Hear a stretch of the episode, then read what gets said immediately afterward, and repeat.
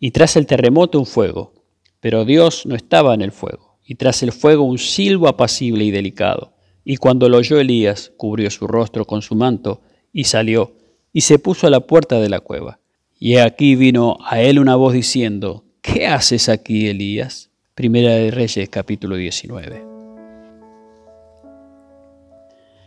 Es sabio de vez en cuando tomarse un tiempo para reflexionar a dónde vamos y valorar dónde estamos yendo.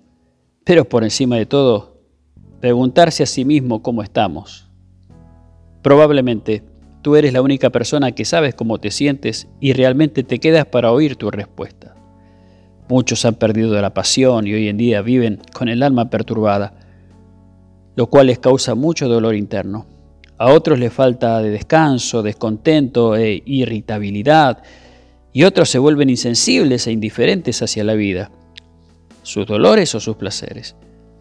A menudo se sienten tan perdidos en el bosque oscuro de la vida, donde todos los árboles, rocas y señales parecen iguales, que pierden por completo la orientación de su alma, siendo incapaces de saber dónde está la estrella del norte porque las ramas están en medio.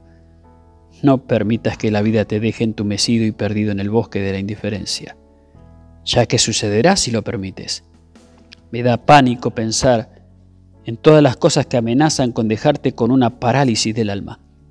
Yo he conocido a gente cuya alma se murió en el viaje Terminaron vagando el resto de sus días sin orientación alguna. Vagaron por ahí siendo manipulados por otros y les pasó esto porque no supieron cómo reactivar la sensibilidad de su alma. La respuesta es esta, siempre. No importa lo oscuro que esté el día, sigue viviendo. No importa lo triste que sean las circunstancias, ríete de ellas. Y sobre todo, amigo, amiga, no importa lo tortuoso que sea el viaje, siempre continúa. Todos tendremos que pasar por placer y por dolor, por sol y por lluvia.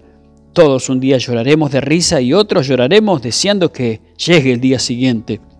Estos son los procesos del alma.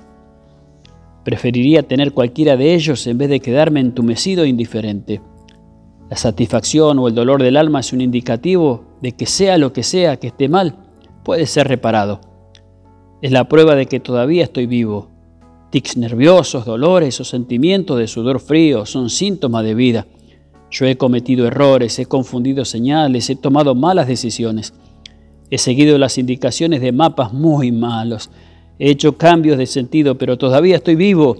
Y mientras esté vivo, habrá tiempo de sacarle partido incluso a los errores y a las calles sin salida.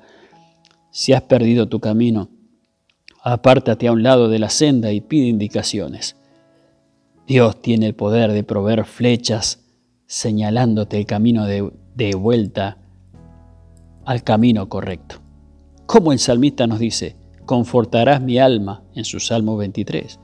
Si no estás seguro de que tus decisiones estén alineadas con tu destino, escucha dentro de ti la voz de Dios. Él hablará a tu alma y la restaurará.